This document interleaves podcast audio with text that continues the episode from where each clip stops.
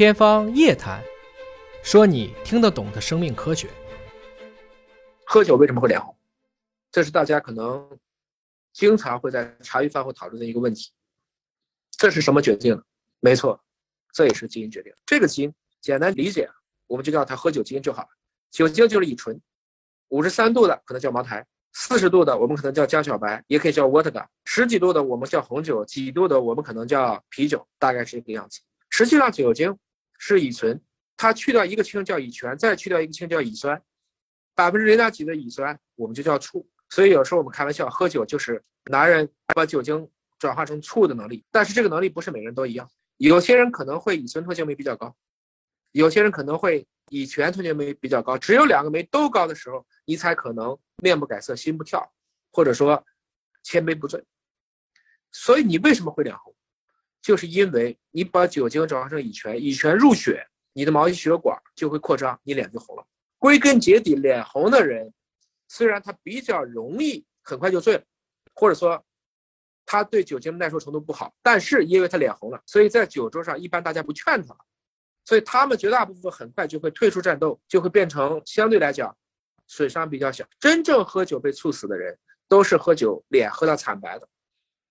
因为他们连乙醇都不能变成乙醛，所以这个会带来的问题就是在于，我们以后在喝酒的时候，尤其在拼酒的时候，你要真想去欺负一个人，就对那个脸红的人去灌他，因为他很快就吐了，他退出战场了，千万别去欺负那个本来就不行，躲在角落里脸色惨白，这些人是真有可能给你喝成猝死的。当然，归根结底，喝酒不是好事儿，喝任何的酒都可能损伤我们的记忆力，甚至诱发老年痴呆。但是，恰当的饮酒。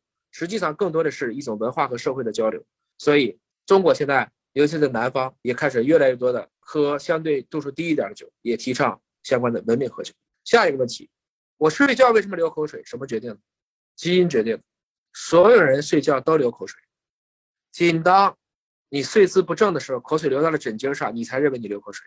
换言之，在今天，我特别害怕的就是大家又把基因变成了一个万能。啊，我们在基因无用论和基因万能论之间在摇摆。我坦率的讲，中国今天有非常多的假的保健品，都是从澳大利亚来的，营造一个很奇葩的这样的一些故事卖给中国，然后就通过一个简单的化学物质说它能延年益寿或怎么怎么样。归根结底，我相信我们对任何技术都要综合去评判，没有任何一个化学物质单方就一种化学物质就可以调节人类的寿命，它都是一个综合的结果。要配合你的运动，配合你的休息，绝不可能是有谁样这样的一些万能药来起这样的作用。所以我们要在基因无用论和基因万能论之间找到一个平衡点。要明白基因很有用，但是基因就是在它应该发挥作用的时候去发挥作用。那么这几年全世界都在讨论要创新、要创业。我在很多大会上都被人问这个问题，说有没有创业基因？我当时就傻了。什么叫创业基因？你是说精力好啊、演讲强啊、领导力强啊？后来我给他查了半天，我告诉他，对不起。我查了，没有，真的就没有。但是有什么呢？有猝死基因。所以在座的各位，不要认为自己年轻，因为猝死跟年不年轻没关系，是你的心脏可以停电。你家冰箱还是好的，我把电断了，那这个问题就不是我们今天在临床上说的，它是器质性的问题，它就是一个功能性的问题。那这样的一些问题，它带来了一个最大的，就是在于你不要去引发很多的诱因，比如说全民运动是对的。但是全民从事某一具体运动一定是错的，比如说全民跑马，我就很反对。为什么？马拉松是一个极限运动，第一个跑完全场马拉松的人怎么样？死了。所以澳洲有这么好的条件，你可以游泳啊。更好的预防心脑血管疾病的运动是挥拍运动，羽毛球、乒乓球，甚至双手交替打。同样的工作当中，我特别反对的就是连续的加班熬夜，尤其是在已经觉得不得不睡了，你还想通过几杯咖啡，甚至吃一些。所谓的聪明药，这种致幻类药物，甚至很多人会去吸食毒品，来去维系自己的一个好的状态。我告诉你，出来混都是要还的，没有任何药品没有副作用。从这个意义上讲，命是第一位，你不休息身体，身体有一天就一定会休息你。